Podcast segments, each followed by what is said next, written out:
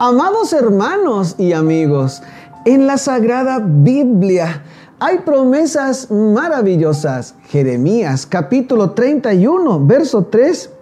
Jehová se manifestó hace ya mucho tiempo diciendo, con amor eterno te he amado, por eso te prolongué mi misericordia. Este es uno de los textos más hermosos que yo encuentro en la Biblia. Con amor eterno te he amado, por eso te prolongué mi compasión, mi gracia, mi misericordia. Estas palabras están dichas en el marco de las promesas del retorno del pueblo del cautiverio. Es decir, saldrán libres en algún momento de allí. Con amor eterno te he amado.